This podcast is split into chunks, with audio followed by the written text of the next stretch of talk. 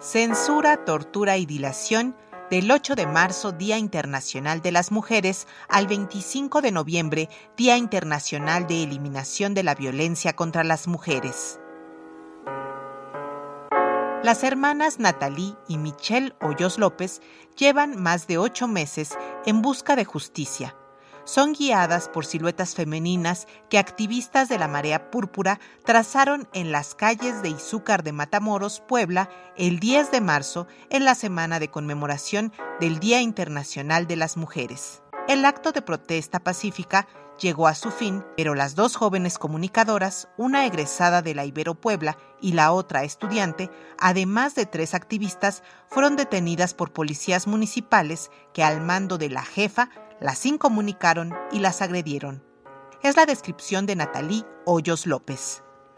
Me tocó vivir junto con mi hermana una de las experiencias más difíciles de mi vida que me ha marcado para siempre. Eh, lo que ocurrió el pasado 10 de marzo del presente año, donde yo como reportera eh, y mi hermana también como fotoreportera asistimos a a la cobertura de actividades de un grupo feminista en una fecha muy especial, la semana del Día Internacional de la Mujer, y en Izúcar de Matamoros se estaba realizando la planeación de una marcha.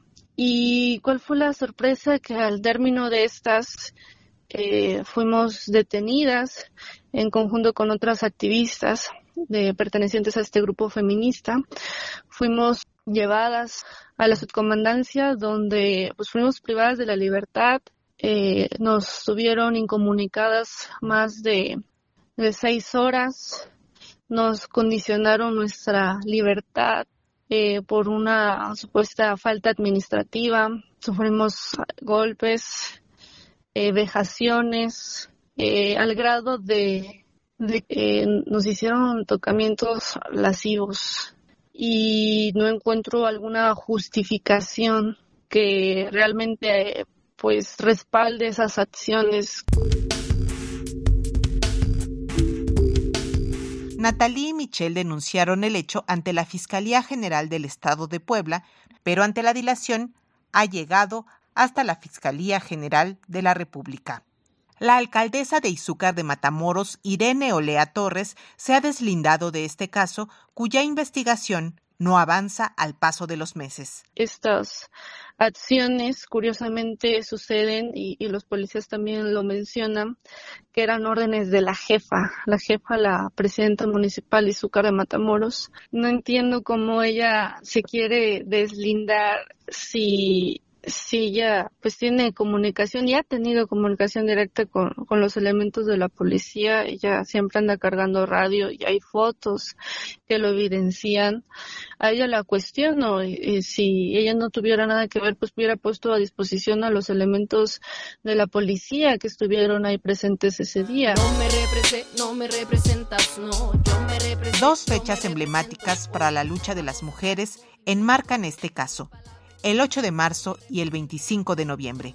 La reportera y sobreviviente de tortura Natalie Hoyos López comenta que una de las líneas poco exploradas en este caso es que la edil de Izúcar de Matamoros buscaba imponer una línea editorial afín en el medio Enlace Noticias que afortunadamente le ha dado el apoyo a la reportera a lo largo de este proceso. Sí, claro, bueno, he contado eh, con todo el apoyo en Enlace Noticias, con el director general Gabriel Sánchez Andraca. Igual en Neconsulta, este otro medio digital del Estado de Puebla, también he contado con todo el respaldo de, su director, de Rodolfo Ruiz, y colegas eh, de Puebla Capital que también se han sumado a mi llamado de justicia y, y comentas algo muy importante. Durante las elecciones, previo a, a su llegada de, Irene Olea a la presidencia municipal de Izúcar de Matamoros, yo fui corresponsal de la Jornada de Oriente eh, durante ese proceso de, del 2021.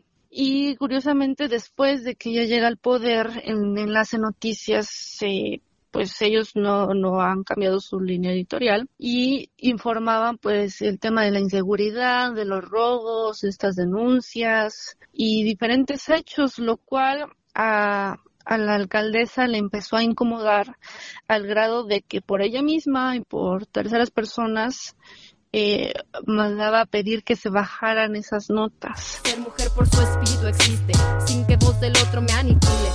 del sistema. Este 25 de noviembre, Día Internacional de Eliminación de la Violencia contra las Mujeres, la reportera Natalie Hoyos López recuerda que sobrevivir a la tortura sexual es insuficiente cuando la injusticia persiste al amparo del poder. Yo hago ese llamado. No, no es fácil conseguir justicia en, en nuestro estado, en nuestro país. Sin embargo, no por eso tenemos que dejar de luchar porque hay que hay que buscar que esta esta llegue no solamente en mi caso sino hablo de muchas de, de muchas mujeres que han sido violentadas eh, han sido también censuradas y no tienen ese grupo de apoyo. Yo afortunadamente, pues mi familia es, es mi grupo de apoyo y algunos colegas, pero no ha sido nada fácil, no ha sido nada fácil, pero yo todavía tengo fe en la justicia, eh, espero que llegue, que llegue pronto.